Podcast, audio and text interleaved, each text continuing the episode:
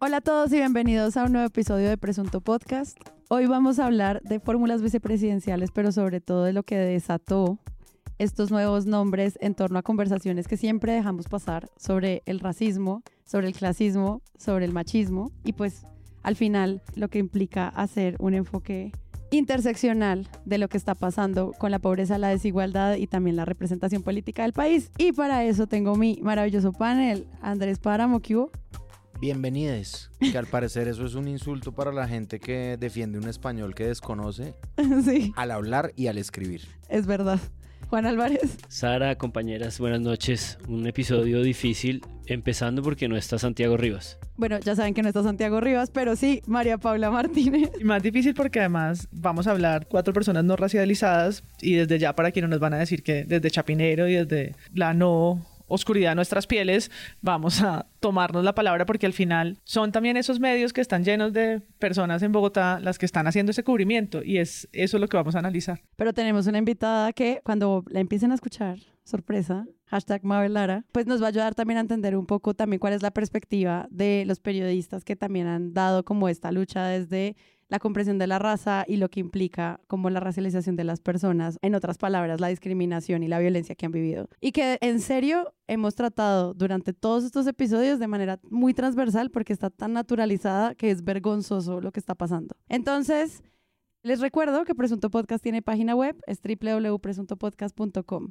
Ustedes entran ahí, ven todos nuestros episodios, pero, pero, pero lo mejor es que entran a la Presunta Tienda, que es el lugar en el que Santiago Rivas presenta su colección primavera-verano. Ah, bueno, y a todos los que ya tienen productos de la Presunta Tienda, los invito a que suban en sus redes sociales lo que tienen, porque sabemos que es muy lindo y lo hicimos con mucho amor.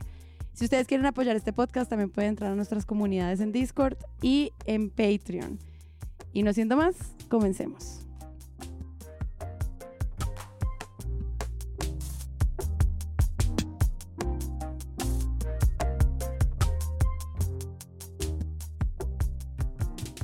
En el episodio anterior estábamos preguntándonos por qué la conversación más importante no era el de las fórmulas vicepresidenciales y sí el de la registraduría.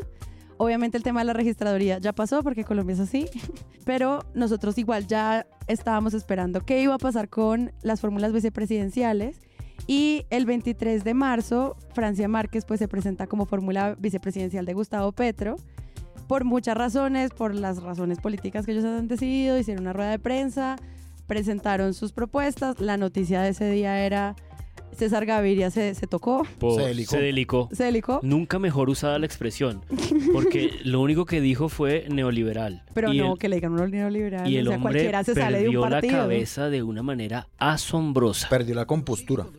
Sobre César Gaviria. Recuerdan ustedes que las declaraciones de Francia Márquez eh, desató la ira de César Gaviria, sacó un comunicado en el que habla de que eh, no está de acuerdo con políticas de odios, rabias y mezquindad, que los liberales no van con eso, calificó de falsas y malintencionadas las mm, declaraciones de Francia Márquez, quien fue respaldada hoy por los nuevos senadores, 19 del Pacto Histórico y 35 representantes. Pues esto es lo que dice Francia Márquez 24 horas exactamente después de que entregó sus declaraciones contra César Gaviria. Yo no creo. Para mí decir que él es parte del neoliberalismo, eso no es un irrespeto, eso es una realidad. El Estado, sí, el- el- el- sistema económico y político que hemos tenido en Colombia es neoliberal o es mentiras. Eso no lo digo yo, eso lo saben todos los colombianos y colombianas.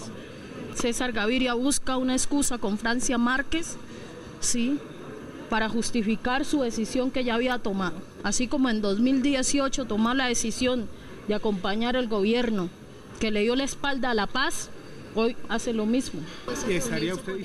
Claro Continuando sí. con eso, lo que empezó a desatar fue un cubrimiento de nuevo sobre lo que habíamos dicho en elecciones de Francia Márquez es una gran sorpresa de las elecciones a pasar a ser como un ícono de la política local y al mismo tiempo una duda sobre por qué ella está en ese punto.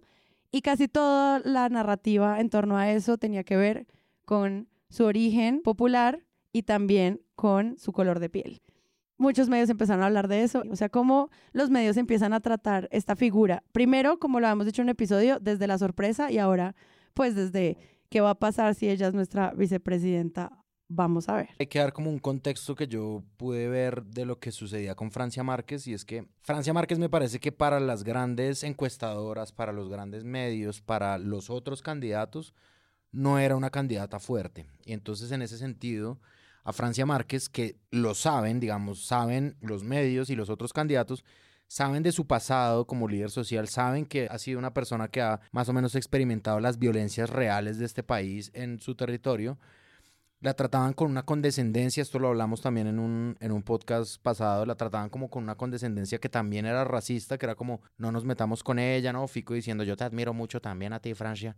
Sí, como, y era esto, como, bueno, no la vemos poderosa, entonces tratémosla como lo que es, es decir, una candidata no poderosa, pero, ay, pobrecita, lo que le ha tocado vivir. Y no qué ternura, ¿no? Qué ternura, conmovedora. Esto es una historia conmovedora la trataba más o menos así, como conmovedora. Esa historia es conmovedora y salió de la nada y entonces salió del territorio y ahorita se está tan linda presentando la presidencia, pero pues bueno, no va a quedar. Y cuando ella de verdad eh, se vuelve una figura nacional, que se transforma de una líder social a una líder política del escenario nacional, superando a casas como la de Char, superando a políticos de recorrido gigantesco como Sergio Fajardo, bueno, pues ahí entonces veremos el racismo directo, que me parece que es lo que pasó a continuación, ¿no? Como que el racismo antes era como condescendiente un poco con ella, eh, no la critiquemos, no hablemos mal de ella porque pobrecita, uy, se nos creció, y se nos creció y es una voz ahora del escenario, es una voz que consultan los medios nacionales, es una voz que tiene 800 mil votos detrás de opinión, básicamente todos. Distribuidos por todo el país. Distribuidos por todo el país, también en grandes capitales, no solo de donde ya viene. Claro, pero frente a este tema, por ejemplo, de los votos, hay muchos analistas que vimos que eran como básicamente todas las negritudes votaron y hay otro que es como solo los blancos votaron por ternura por ella. Sí. O sea, no hay un análisis sobre cuál es el voto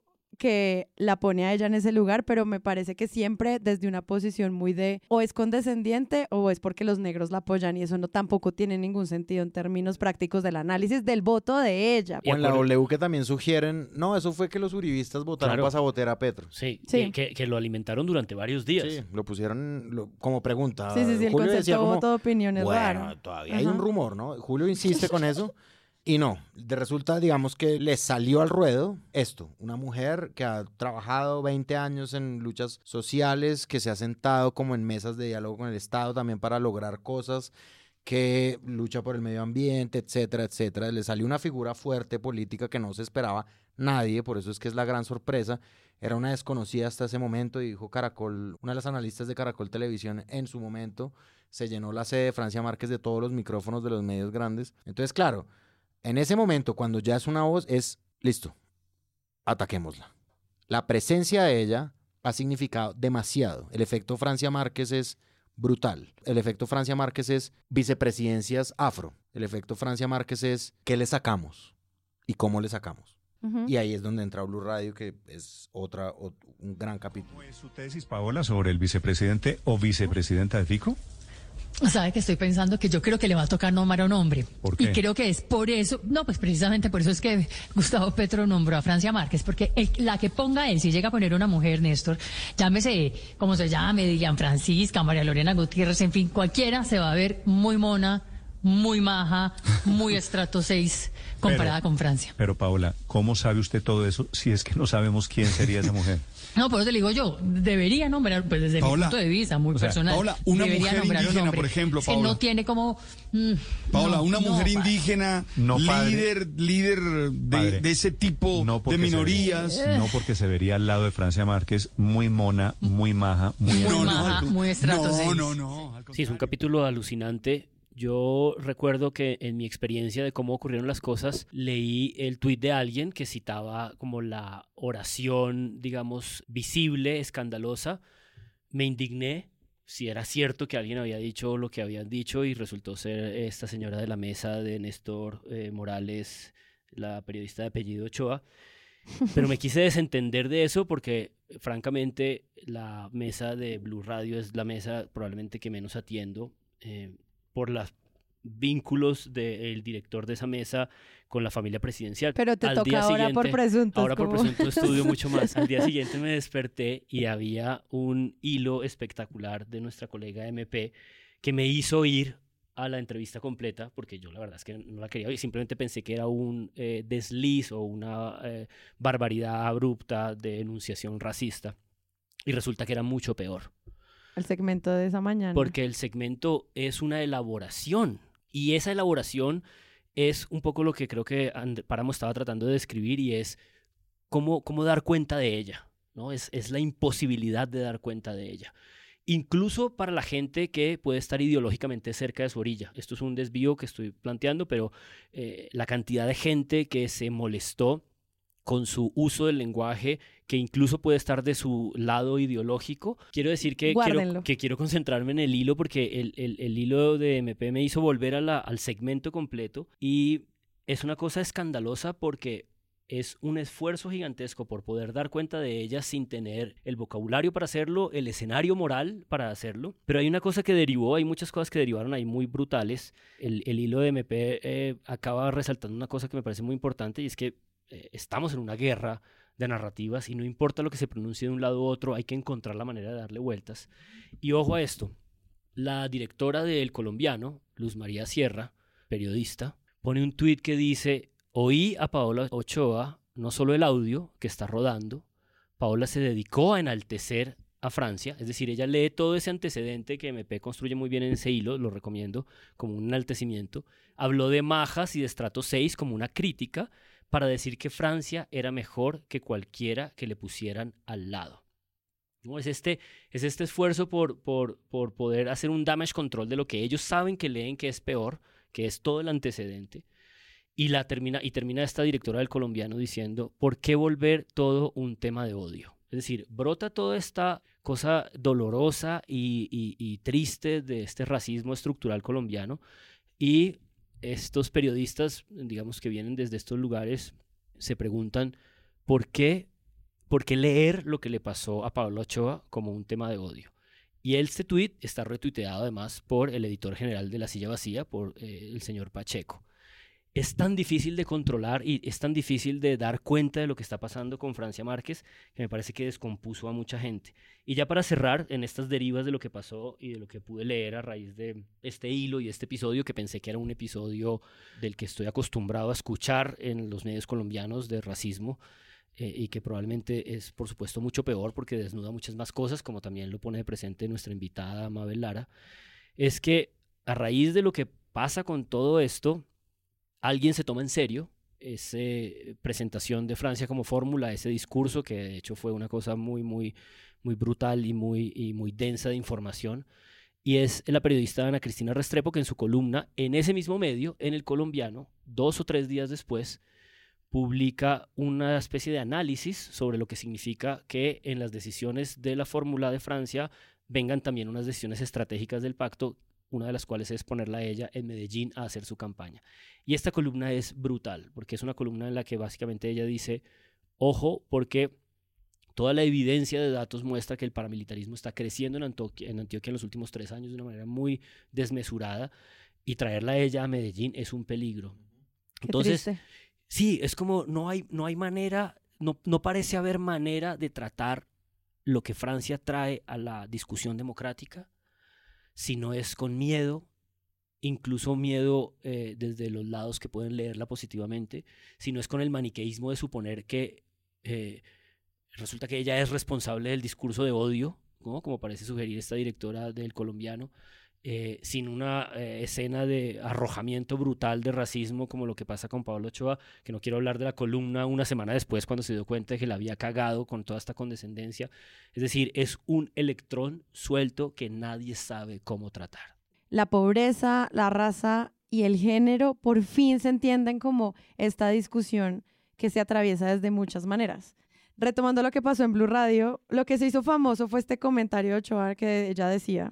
Es porque la que ponga él, si llega a poner una mujer, Néstor, llámese como se llame, Dilian Francisca, María Lorena Gutiérrez, en fin, cualquiera se va a ver muy mona, muy maja, muy estrato 6 comparada con Francia. Pero Paula, ¿cómo Pero muchas de las cosas que empezaron a pasar es como no solo Paola Ochoa dijo un comentario de ese nivel, sino que estos hombres se rieron con ella. La mesa de trabajo se cagó de la risa y en otro país los echan. En países civilizados. los echan. Y pues fue toda como una construcción de un discurso del que todos participaron y tal vez la cereza del pastel pues fue el comentario de Paolo Ochoa que salió digamos mucho más criticada que sus colegas, ¿no? Que abonaron un terreno con comentarios sobre su clase, hablando además de la aristocracia que sí representaba César Gaviria, de la folclorización y la exotización, que es una forma de discriminación, ¿no? de realmente la estaban poniendo ahí para ponerse, para tomarse una foto que podía verse sexy, ¿no? Todos estos participaron, pero pues luego llegó como, ¿no? El resumen de todo esto en las peores palabras que pudo elegir, pero yo en eso estoy con Murillo, una de las fórmulas vicepresidenciales de las cinco que hay, y es que pues falta mucho para estar preparados para candidaturas afro.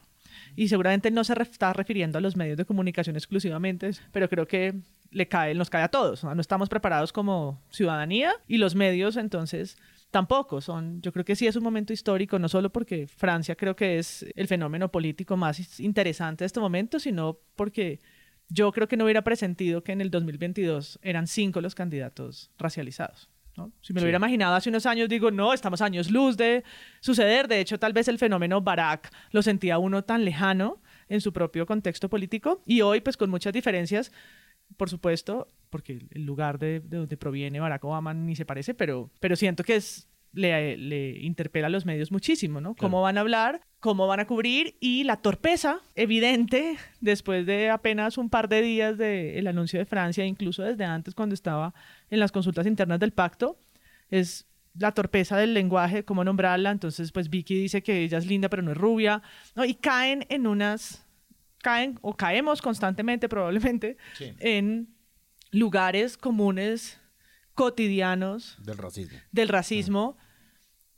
Algunos de nosotros preguntándonoslo y viendo cómo mitigamos eso y erradicamos ese lenguaje asqueroso y otros celebrándolo y folclorizándolo aún más, ¿no? Y, instrumentalizándolo. Claro, y, molestándose, porque uno encuentra, por ejemplo, esta columna de la silla vacía de Luis Guillermo Vélez. Bueno, nosotros hemos hablado tantas veces en episodios pasados sobre qué hacer con las columnas de opinión, o sea, permitimos que todo se opine, pero pues este señor menciona cosas que es algo que también dice Mabel Lara en una de sus intervenciones. Pues este contexto revela las conversaciones más privadas que están teniendo el día de hoy las familias colombianas, específicamente con respecto a las mujeres afrodescendientes. Son esas conversaciones que se ven reflejadas en redes sociales, esos memes, las imágenes, los tweets, que son indicadores casi sociológicos de la manera en que el país concibe a las mujeres afrocolombianas.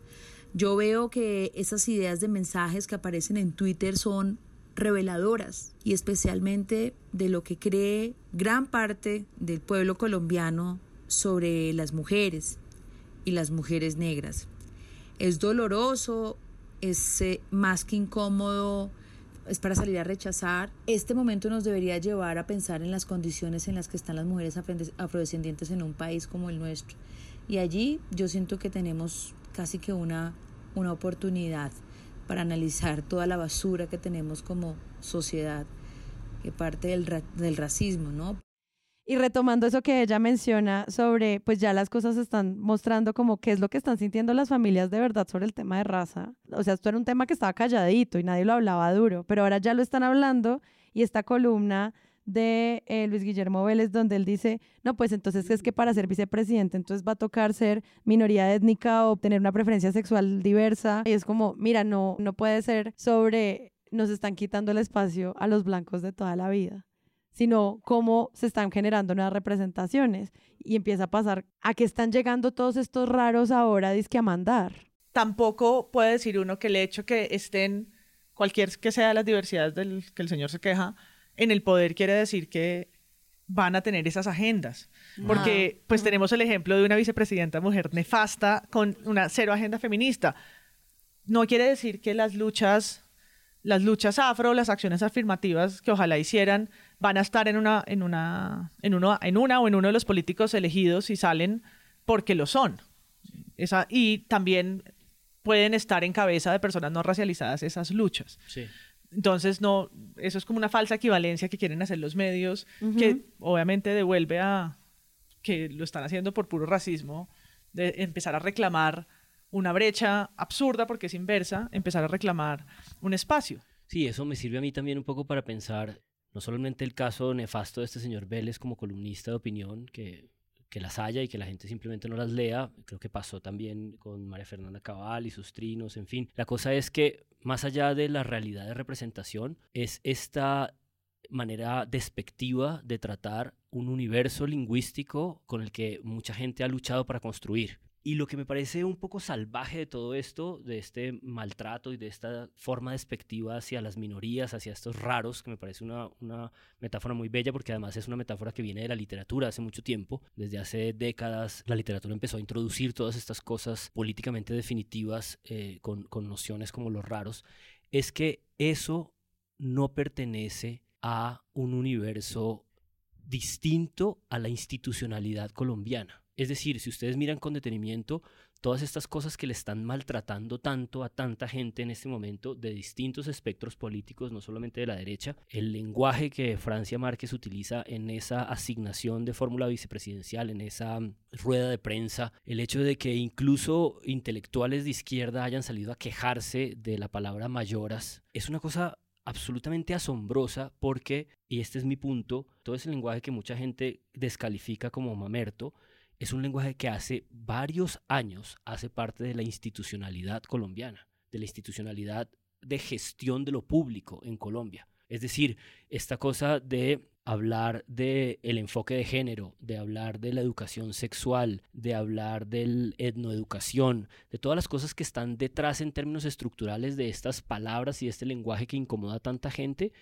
está en la Constitución, están en los planes de gobierno, están en los ministerios, hacen parte de la manera como la institucionalidad colombiana trata de incorporar y trata de paliar estas deudas históricas y todo este ejercicio de discriminación. Y es que se, se ven tan ridículos como criticar a los hermanos mayores de la Sierra Nevada de Santa Marta que les dicen mamos. Claro. Es como, no critiques eso. Pero, pero además esta gente, esta gente está en las posiciones de poder, esta gente está todo el tiempo reclamando que el eventual gobierno de la izquierda que tanto miedo les produce va a acabar con la institucionalidad del país. Y lo que la izquierda está utilizando, esa izquierda que les incomoda tanto, representada por Francia, es un lenguaje que está dentro de las instituciones colombianas. Y eso a mí me parece asombroso, ¿no? Es como esta gente no está trayendo unas palabras que hagan parte de una cosa radical por fuera, está haciendo, está utilizando palabras que hacen parte de los planes de acción de todos los ministerios de este país. Y sin embargo, ellos que están en el poder y que ejercen ese lenguaje, hoy en día por la campaña necesitan ir en contra de ese lenguaje. Y ahí hay un divorcio que a mí me parece un poco peligroso y, que me hace pensar en otras experiencias políticas, no la venezolana, no la norteamericana, que es como esta comodidad ¿no? en la que está todo el discurso del centro hoy en día. Vean cómo si vamos para Venezuela, vean cómo si estamos en el escenario Trump. Y es, ¿por qué razón las personas que están en el poder y que están ejerciendo el gobierno en las instituciones están tan afectadas por un lenguaje que ya hace parte de la institucionalidad? Claro. Y cuando Juan habla de deuda histórica, yo escuchando a Abelia Vidal, que habló en Capital Político, hacía un reencuentro como muy interesante del tema de la esclavitud y además lo escuché y dije, claro, es muy interesante la historia que hay detrás. Y al día siguiente Petro eh, dijo que se nos había alborotado el esclavismo y ese fue un titular de semana y me hizo como conectar ambas cosas. Y es, ella explicaba, claro, la abolición de la esclavitud en Colombia tiene apenas 170 años porque nuestra joven nación eh, se, se sigue consolidando desde ayer que nació y son cinco siglos, casi cinco siglos de una población en condición de esclavitud que además solo es medianamente reconocida en el 91, ¿no? Entonces, pues eso es un lastre que se arrastra en el discurso, en el lenguaje, en los medios, en ese racismo que no queremos reconocer, pero que ¿no? nos atraviesa profundamente. Entonces dice, claro, una fracción de la población que vivía en esa desventaja de ser una población en condición de esclavitud, pues tiene que ser entonces hoy reconocida, reconocida esa desventaja y nos cuesta mucho aceptarlo, porque entonces ahora creemos que podemos reclamarles un acceso a privilegios, ¿no? Como, ah, como ahora cinco, ahora, como así que dice candidatos vicepresidenciales? ¿De dónde acá? Ahora toca que estar todo el tiempo con ellos. Sí, entonces... la incomodidad de su presencia permanente. Claro, y ahí también participó en ese podcast Juan Camilo Cárdenas y decía, los comportamientos cotidianos son los más complejos, porque las frases como la de Pablo Ochoa, que son tan directas, pues se convierten casi que en un meme, ¿no? Pero la cotidianidad de no saber cómo nombrar, de no lograr en los medios entender cuál es esa agenda de esas luchas es lo que yo creo que es el reto más difícil para las próximas 10 semanas que nos quedan, o 8 de candidatura, y lo que va para allá, porque yo sí creo que esto es un precedente en los discursos y en las narrativas de la población afro, de la población palenquera, negra, raizal en Colombia. ¿Cómo era que estaban cubriendo a los candidatos vicepresidenciales hace cuatro años y que lo más raro era como Ángela María Robledo, que es mujer blanca? Y ahora estamos enfrentándonos al hecho de que las minorías estén llegando a este lugar y eso también, al menos muchos columnistas que, no sé, El Tiempo, por ejemplo, invitó a una mujer que se llama Candia Obeso y ella hablaba de cosas del tipo, por fin podemos hacer una conversación en las cuales los negros no simplemente no podemos trabajar porque no estamos preparados. Y creo que también empieza como una narrativa sobre la meritocracia, como quien merece estar aquí sobre su preparación. La meritocracia. Y ella, esta columnista en el tiempo, deja muy claro que esa conversación de la meritocracia también es racista. Bueno, yo quiero detenerme un segundo, digamos, unos cuantos segundos en la columna de opinión que salió en la silla vacía de... Sí, sí, sí, volvamos, volvamos. sí, de Vélez. no, es que... la tienes en el ojo. O, sí, es que la tengo en el ojo, la he analizado mucho de ese, con el perdón de mis amigos y colegas de la silla vacía, pedazo de mierda que está ahí. Primero, digamos como que yo sé que es un discurso protegido por la libertad de expresión el hecho de criticar o tratar los temas de gente que tenga poder político o de candidatos a un puesto político, a un puesto público, ¿sí? O sea, es decir, y es interesante, digamos, y sobre todo en el caso de Francia Márquez es muy interesante uno poder llegar a una crítica razonable y sensata sobre Francia Márquez. La columna se titula, no muy originalmente, pero todo bien, La insoportable levedad de Francia. Entonces llama un poco, ¿no? Como, bueno, leamos a ver qué... Este man, solo para hacer un paréntesis, fue como ex viceministro de Defensa y superintendente de sociedades, o sea, una persona con poder, digamos. No, y a lo que me refería hace un momento, y es gente que ha hecho parte de las instituciones colombianas y que su discurso es defendamos las instituciones colombianas porque viene el comunismo, vienen los guerrilleros del ELN, es esta gente que pertenece a la institucionalidad. Sí. ¿no? Clásica. Clásica. Sí. Y ¿qué es lo que tienen para ofrecer? Entonces, claro, entonces yo leo el titular y digo como, bueno, que no es tan original el título, porque hay gente, hay como gente que usa esos títulos como clichés de cosas que ya existen para titular, pero bueno, digo, a ver, ¿qué es lo que va a decir sobre Francia Márquez? O sea, es decir, voy a hablar de Francia Márquez y de la insoportable levedad de Francia Márquez. Y hay cinco párrafos introductorios contándonos la historia de un campesino que participó en Factor X, es decir, en un reality. Es decir, él pone en una equivalencia analógica un can es que yo estoy muy bravo con esa columna. La votación en urnas. Exacto, la votación en urnas. a la votación a 55-20 que uno hacía por celular. Entonces, Igual. él pone como una teoría de, como los psicólogos han llamado, no me acuerdo qué es lo que dice la profesión, eh, esto como, y entonces es como listo, tú estás poniendo una equivalencia de que los 800 mil votos que sacó Francia Márquez, que son por unas múltiples razones, también de representación que ella tiene, con lo bonito que podría ser que un campesino cante en Factor X. Eso es lo primero, como una burla a la democracia. Cinco par, es decir, nos está contando la historia de un cantante de Factor X. Yo no lo puedo creer, es decir, listo. Pasa eso o sea, tú leíste los cinco párrafos. Sí, sí, yo me leí toda la columna y me la he leído muchas veces. Entonces, después de eso dice como lo mismo pasa con Francia Márquez, que es como, ok, listo, vale. Listo, tú estás estableciendo una analogía de unas elecciones democráticas con un reality de televisión. Ok.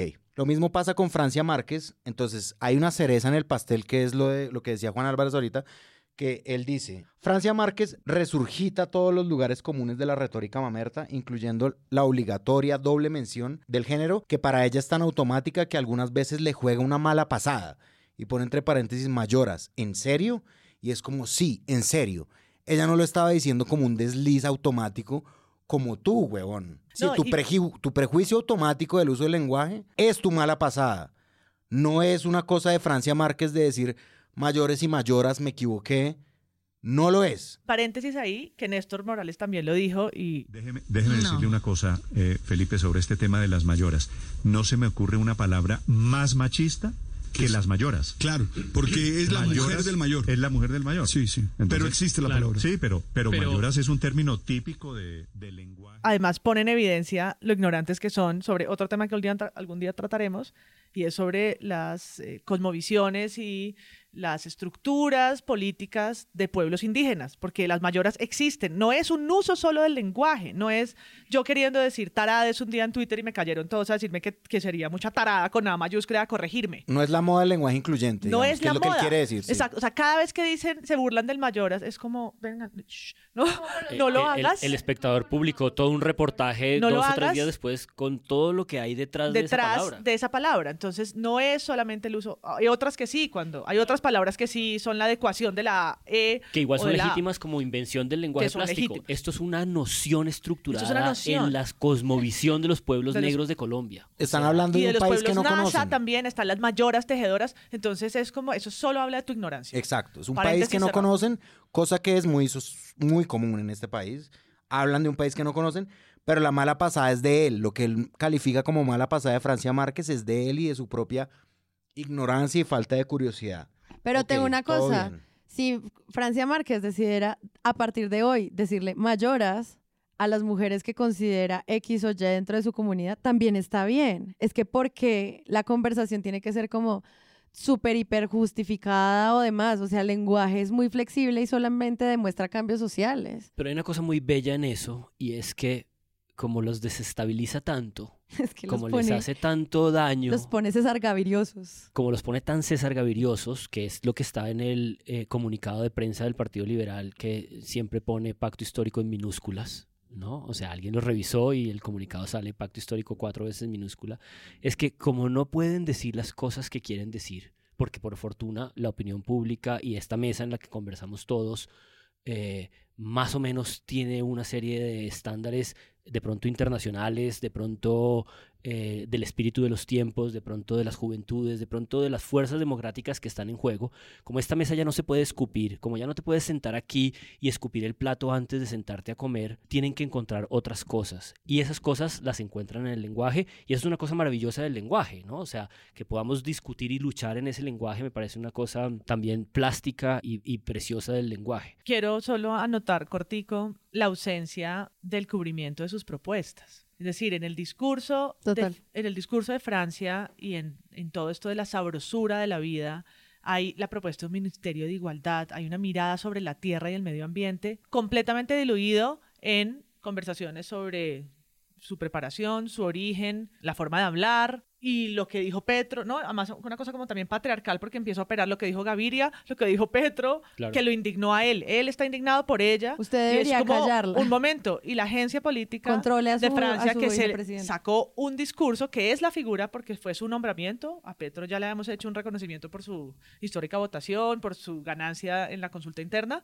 La noticia es las propuestas que trae ella a la mesa, igual que Murillo, completamente diluidas, ¿no? Esa es como la, ausen- la ausencia de los medios Claro. cubriendo realmente la agenda. Yo sé que hay semanas para eso, ojalá, para que pase, pero estamos empantanados todavía en, y vamos a peor camino, porque pues después salió Marvel, ¿no? Es como, o sea, no, no, empezamos por cuestionar y compararla con un campesino de Factor X y terminamos en King Kong. Hay una cosa más que quiero decir de esa columna, dos cosas más, de verdad.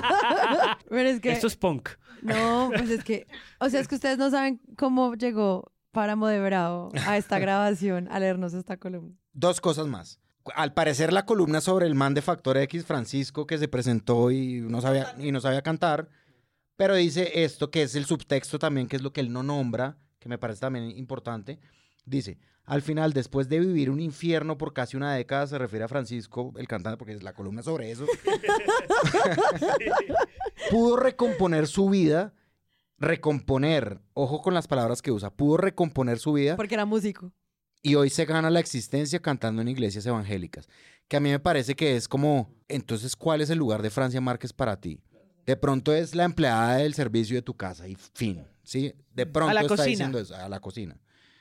Y lo otro, me parece que esta columna es útil en cierta medida para mostrarle a estudiantes que están estudiando periodismo y que quieren hacer columnas de lo que no hay que hacer. Hay algo que sí me parece importante porque este hombre fue viceministro, o sea, dirigió Claro, por la superintendencia, o sea, Por eso está escribiendo en la silla vacía. Claro, o sea, yo entiendo, esta persona tiene poder, tiene influencia y la línea narrativa de esa columna que yo me imagino que mucha gente comparte y que es parte de lo que Mabel Lara decía sobre cómo estas conversaciones privadas están saliendo a la luz en torno como a nuestro racismo eh, avergonzado que guardábamos solo en casa, tiene que ver mucho sobre, es que los blancos sí fueron a conservatorios, que es lo que decía de este señor Francisco Villarreal, que es como, este ciudadano que era campesino se ganó un factor X, aun cuando habían otros concursantes que habían ido a conservatorios blanquitos. Ellos sí se merecían ganar, él no.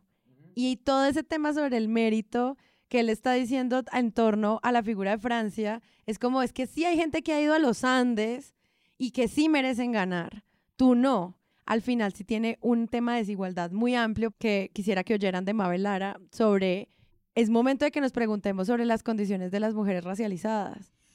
Pues los cubrimientos son un desastre, además porque no explican las condiciones también por las que pasan las mujeres afrodescendientes, porque no es un asunto de opiniones y percepciones solamente. Si usted chequea los datos del DANE, usted se da cuenta que las mujeres afrodescendientes enfrentan muerte prematura, borramiento estadístico, silenciamiento, especialmente en espacios de tomas de decisiones. Se nos presume a las mujeres negras como incompetentes, aunque demostremos una y otra vez con creces excelencia. Los datos demuestran además condiciones difíciles en que las mujeres afrodescendientes se inventan la vida diariamente en este, en este país, que es un país que no nos aprecia.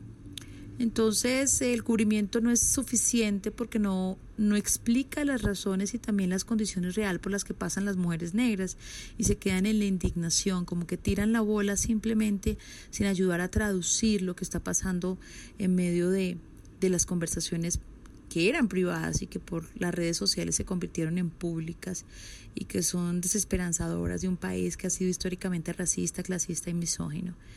Eh, sin embargo, yo también agradezco que, que se den estos episodios para hablar del tema. Y ahí todo ese tema de la desigualdad empieza a tener como cosas más impactantes sobre qué es la figura de Francia Márquez y por eso creo que eso es algo que vale la pena resolver en una columna pendeja como esta de la silla vacía, pero que demuestra lo que están pensando. Qué pena con ustedes, queridos oyentes, esos señoros sobre la posición de esta mujer en la política. Este asunto de la meritocracia me parece fundamental porque neologismos. este asunto que tocas de la meritocracia me parece clave. Voy a intentar ser lo más breve posible, pero quiero recuperar una cosa muy importante de las que dice Mabel, nuestra invitada, y es cuando le preguntamos un poco por el racismo estructural, por el racismo, digamos, dentro de las propias instituciones y si hay como un vocabulario, unas herramientas, un enfoque en los medios para cubrir eso. Siento también que los medios de comunicación no han cumplido su papel, que mm, no ayudan a traducir esos mensajes, sino que al contrario, a través de los clics, lo que quieren es alimentar los discursos de odio y se aprovechan de eso. Eso es muy doloroso, se los dice una periodista, porque eh, también lo que hemos visto calladamente en las mesas de trabajo de emisoras o en las salas de redacción se expone en las redes sociales, pero son pocos los que salen a rechazar estos asuntos. Yo creo que parte del ejercicio ético de ciudadanía y que pasa por el ejercicio de los medios de comunicación es, es el rechazo de cualquier manifestación de odio, odio racial. Y eso es lo que hemos visto en las redes, en las redes sociales recientemente. Y allí no han estado a la altura los medios de comunicación. Lo cierto es que me puse un poco a revisar toda esta cosa del racismo estructural porque, claro, ¿quién lo cubre? Nadie lo cubre. ¿Quién lo, quién lo elabora en las columnas? Va y viene, pero no está muy claro. ¿De qué estamos hablando cuando hablamos de racismo estructural? ¿No? Es una, porque parece una, una de estas exabruptos, ¿no? Una de estas exageraciones, una de estas cosas de por qué estás invocando el odio. Y que delican, delican porque Delican, reco- recordemos a Daniel Samper Claro. eh, Pisano. célico, el Son, célico. son otros problemas los de este país. Este país no tiene problemas de racismo Tengo amigos negros, entonces yo tengo está- amigos negros. Entonces yo dije, bueno, sí, de pronto Me no, gusta el vallenato. no veo la palabra racismo estructural en ningún lugar de los titulares de, esta, de estas semanas y tal. Y entonces me puse a buscar un poquito y encontré lo siguiente. A propósito un poco también de un tema que tocamos hace dos o tres días, lo cual también me pone como eh, sujeto de presunto podcast porque ya cito episodios hace cuatro o cinco semanas. Y es que... La autocita. No, no, no, esto no lo toqué yo, pero lo tocaban ustedes. Y es Meta- que meta, el Juan. periodismo no ocurre únicamente en los, en los outlets de medios, sino que en sociedades en las que justamente el periodismo tiene sesgos, no cubre lo suficiente, está concentrado en ciudades urbanas, hay tantos escenarios y tantas realidades que no están cubiertas, muchas organizaciones sociales, muchas ONGs, muchas instancias de la sociedad civil tienen que hacer periodismo, tienen que reportar sus realidades. Y encontré una cosa de la Comisión Nacional de Territorios Indígenas, que es probablemente una de las asociaciones más importantes de los pueblos indígenas de Colombia. El 16 de marzo del 2022, esta organización social y étnica que se llama la Comisión Nacional de Territorios Indígenas publica una historia que vienen eh, eh, viviendo los últimos dos años. Y es que en una mesa de trabajo, en una consulta previa, ellos viven una experiencia que consideran es una experiencia de racismo y de maltrato. Y la viven de parte de funcionarios públicos. Mm. Ponen una tutela, porque esas organizaciones, gracias a este país y a esta constitución y a esta propia institucionalidad, han formado abogados de sus propias comunidades. Esos abogados ponen una tutela, una tutela que recibe un fallo muchos años después o mucho tiempo después y después de muchas batallas, como todos sabemos que son estos caminos de la institucionalidad. Esa tutela falla tutelando sus derechos. Y solamente quiero leer el primer párrafo, la primera cita que ellos citan del fallo radicado 1100-1303-64024-604 del Tribunal Superior del Distrito Judicial de Bogotá de la Sala Civil Especializada de Restitución de Tierras, que resuelve tutelar sus derechos fundamentales. Y dice, la expresión como acto discriminatorio tuvo la fuerza para afectar la dignidad humana de las comunidades y pueblos indígenas. Esto es el valor que en sí mismos como seres humanos se les debe reconocer y proteger Asimismo quebrantó su derecho a la honra, pues indicó en la estimación que de sí mismos hacen como indígenas, así como de la estimación y el reconocimiento que de su dignidad esperan, no cualquier persona, sino de los servidores y de las entidades del Estado. Igualmente, la expresión, en el fondo, niega el reconocimiento de la diversidad cultural que define al Estado social declarado desde la Constitución de 1991. Es decir, en esta pregunta sobre cuáles son los casos, dónde es que está nuestro racismo estructural, resulta que hay fallos de los tribunales buscados rapidito, buscados recientes, hace dos semanas, que viven diciéndolo, que viven pronunciándolo sobre y contra servidores de este gobierno. No, y es que eso también plantea esa pregunta de qué va a pasar con Marvel y la demanda que Roy Barreras le lanzó en la cara y es como, hay una ley, que es la ley antirracista, la 1482 del mensaje, lo que sea, pero lo que dice es como el que promueva e instigue conductas de comportamientos relacionados al racismo específicamente y que además tiene una agravante punitivo, me encantan esas palabras de abogado, agravante punitivo que dice si la conducta se ejerce a través de redes sociales o medios de comunicación masivos, peor. Esto está en la ley. Claro. Entonces ahí es cuando uno dice, entonces, ¿por qué dejas publicar una columna racista? ¿Y, por, qué la, y por qué cuando una figura Meterle cárcel a alguien, pues? dice una estupidez en sus redes sociales, como cualquiera tenemos derecho a decirlo, ¿por qué tu titular, la FM Semana, es una simple y llana reproducción de eso? ¿Por qué, ¿Por qué es una reproducción simple? Y además la, Corte también se ha pronunciado sobre la libertad de opinión. Y claro, existe, está protegida, de hecho está especialmente protegida la libertad de opinión dentro de la libertad de expresión, pero eso no quiere decir que no se hayan pronunciado sobre la violencia ejercida o la violación de, o la vulneración de derechos de comunidades o de individuos. Entonces no quiere decir que sea absoluta, ¿no? Es una libertad de opinión absoluta, eh, entonces todo se vale, no solamente las plataformas han dicho que no, que el discurso de odio y no sé qué, porque se fijan a veces mucho como en las reglas de Twitter y es, no, las reglas de Twitter valen cinco. Hay fallos de la Corte que explican por qué, obviamente dependiendo específicamente de lo que están, del, del caso que están tratando, que han reconocido que no los cobija, que los actos de señalamiento específico sobre una persona que vulnera sus derechos o su dignidad no están cobijados por la libertad de opinión y por la libertad de expresión. Entonces ahí uno podría entrar a revisar, por supuesto, lo que significa el uso de ciertas palabras o el señalamiento de ciertos adjetivos que por muy opinión que sean o del autor o autora, tienen que revisarse desde el plano de los derechos. Por eso creo que pues volver sobre no sé, la propia constitución, que a veces parece una mamertería, es clave, porque además no hay un presidente que no se le hinche la boca de hablar de la diversidad y el pluralismo, del reconocimiento étnico de la Constitución del 91. Y no les puede saber más a mierda cuando eso les estalla en la cara. Claro. cuando finalmente hablamos de, ok, hablemos de diversidad. Exacto, practiquemos esa frase que tanto orgullo les supone y que se enorgullecen de decir cada vez, ¿no? En cada discurso de posesiones como la del 91, Fico, por Fico la dice cada 30 segundos. Pluralidad. pluralidad. Entonces, ¿qué, es, ¿qué significa realmente el pluralismo y la diversidad que repiten y repiten de la, del 91? Hmm. Que de nuevo es ayer, ¿no? Es un pluralismo que llega muy,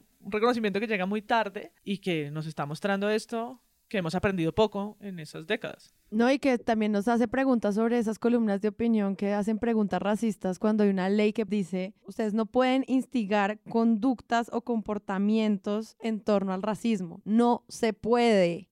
Volvamos a Mabel y a Marvel. Yo quiero volver a Mabel porque ella también lo dice en el audio que van a oír en este momento, y es que no solo un medio debería preguntarse qué tipo, qué tipo de columnas promueve o acepta en su, en su portal, dependiendo de sus líneas editoriales, elegirá. Yo no creo que nada de esto sea ingenuidad, ¿no? Como, ¡ah! es que pues nosotros no leemos lo que los autores publican, ¿no? Yo creo que todo eso es pues, la misma construcción de un discurso, sino que no se vale ahora solamente hacer como un llamado al, a la igualdad o a la desventaja, sino que hay que realmente rechazar las conductas que son violentas, ¿sí? No, se, no se vale solamente hacer historias de mujeres, no, hay una posición contra el machismo que debería ser enunciada, y, Mabel lo dice, ¿no? No basta ya con, con simplemente cubrir una historia de Murillo y decir, listo, ya, ¿no? Con esto. No, creo que a los medios se les está exigiendo en el momento histórico en el que estamos y en ese ambiente que también es polarizado y demás, tener posiciones mucho más contundentes y estamos hablando de temas de derechos humanos y de reconocimientos de derechos fundamentales de estas poblaciones. Quiero decirle al país y un poco a los medios de comunicación como juez y parte que, que nos está faltando mucho para ayudar a completar el ejercicio. Y es cuando pasan este tipo de manifestaciones de odio, uno no puede ser neutral hacia esas manifestaciones, uno tiene que tomar partido. No existe no existe una mirada aterrizada para entender el racismo.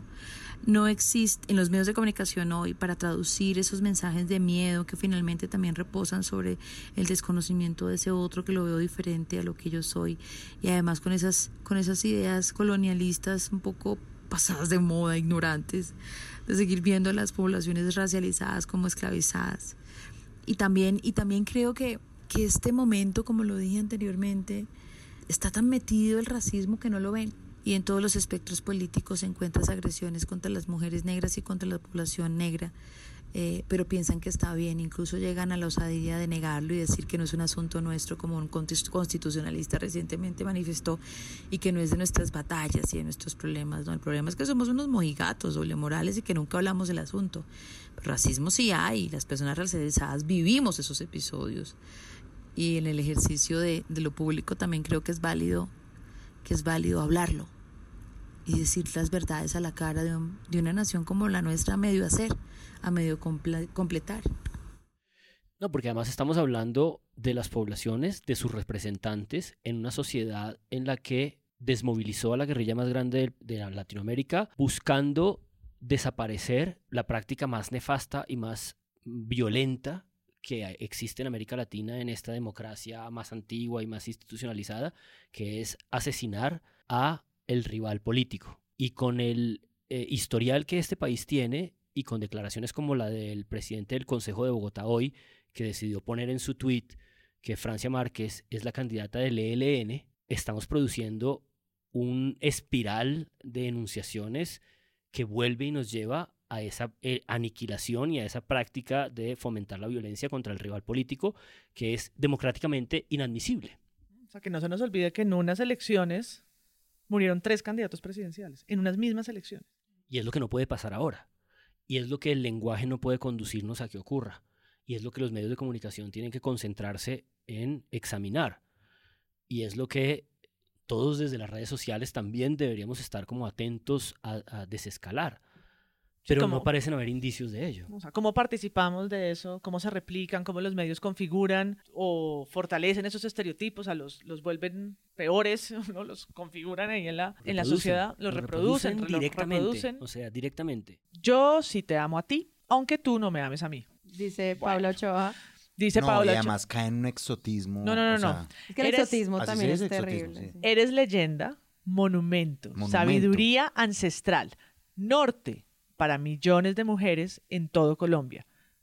Sin importar el origen étnico. ¿No, No, entendiste no, nada? no Es que- entendiste, no entendiste. ¿Crees que, crees que no No, no, importa su origen es que étnico? precisamente Claro. es lo que quieren- importándonos es tu lo que origen quieren, étnico. es lo que quieren desaparecer. Sin importar, reescribir esta columna. sin importar el origen étnico, o sea, A ella le dio por hacer un poema. pinta, pinta, plata o condición social, sin importar, no. Claro. Está tratando de reparar todas las barbaridades que dijo. Porque además ya había dicho, o ya había hecho una nota diciendo que estaba eh, mortificada por lo que No, claro, había Me dicho. Esta- parece esta- que hizo un Gustavo Bolívar, ella misma. Ella misma hizo un Gustavo Bolívar, exactamente. Y yo, yo me pregunto si estas cosas ocurren porque allí adentro en sus métricas, Néstor Morales se levanta al día siguiente y le dice, uy, Paola, creo que sí la cagamos. O sea, la cagamos permanentemente, pero esta vez creo que sí la cagamos porque incluso los bárbaros que nos escuchan y que les encanta que vivamos defendiendo al gobierno nacional y que comuniquemos sus comunicados de prensa, incluso ellos se dieron cuenta que la cagamos.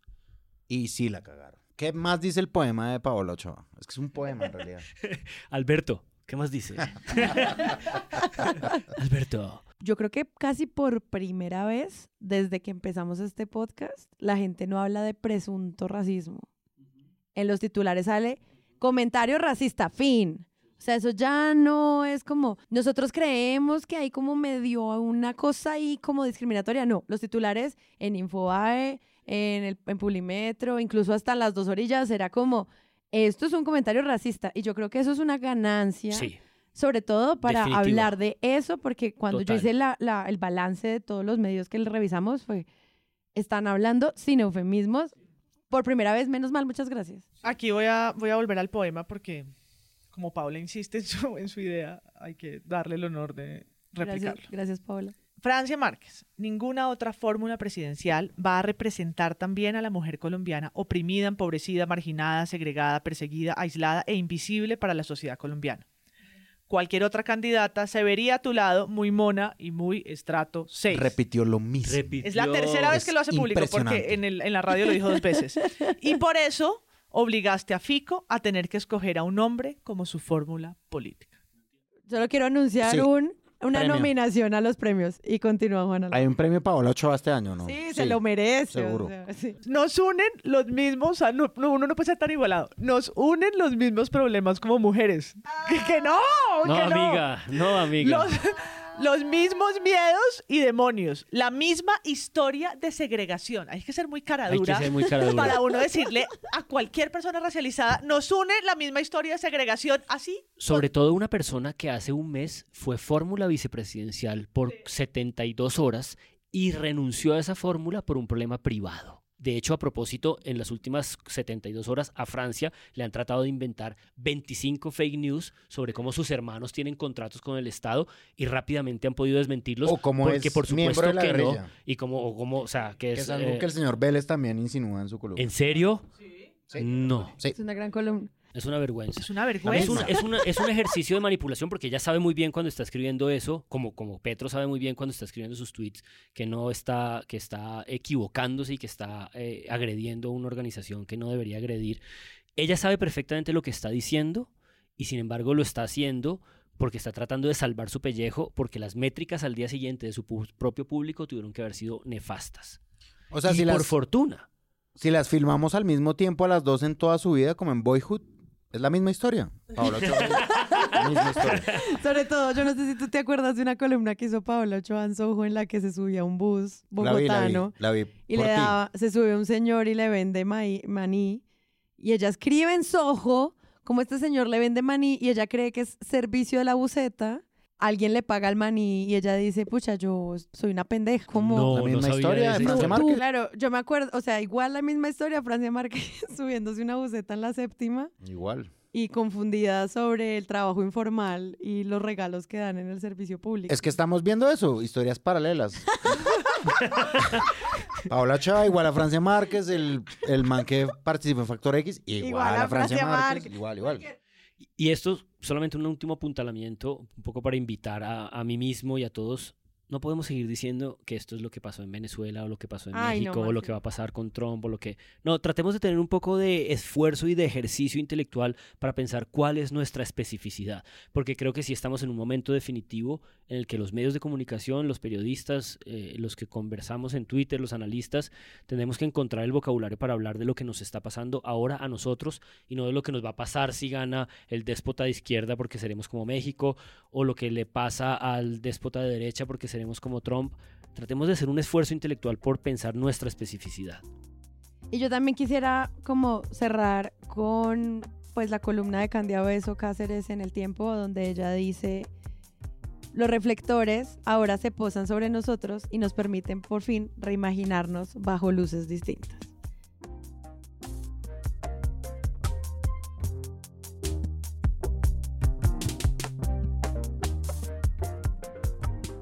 Si les gustó este episodio, les invitamos a que lo compartan en todas sus redes sociales. La producción es de Sara Trejos, el análisis es de Santiago Rivas, María Paula Martínez, Andrés Páramo y Juan Álvarez. La postproducción es de Rodrigo Rodríguez del Oro Podcast. Los invitamos a que visiten nuestra página web www.presuntopodcast.com, donde pueden aportar a este proyecto convirtiéndose en mecenas y accediendo a los espacios exclusivos de los donantes. Al mismo tiempo, pueden encontrar el ingreso a nuestra comunidad de Discord y apoyarnos en la presunta tienda. También pueden escucharnos en nuestro canal de YouTube o en todas las plataformas de podcast. Y en algunos de ellos pueden también puntear el proyecto y con eso nos ayudan a que más personas nos escuchen. Presunto Podcast es un podcast de Sillón Estudios y pueden encontrar otros podcasts y proyectos allí. Gracias por escuchar. La próxima semana esperen un nuevo episodio. Chao.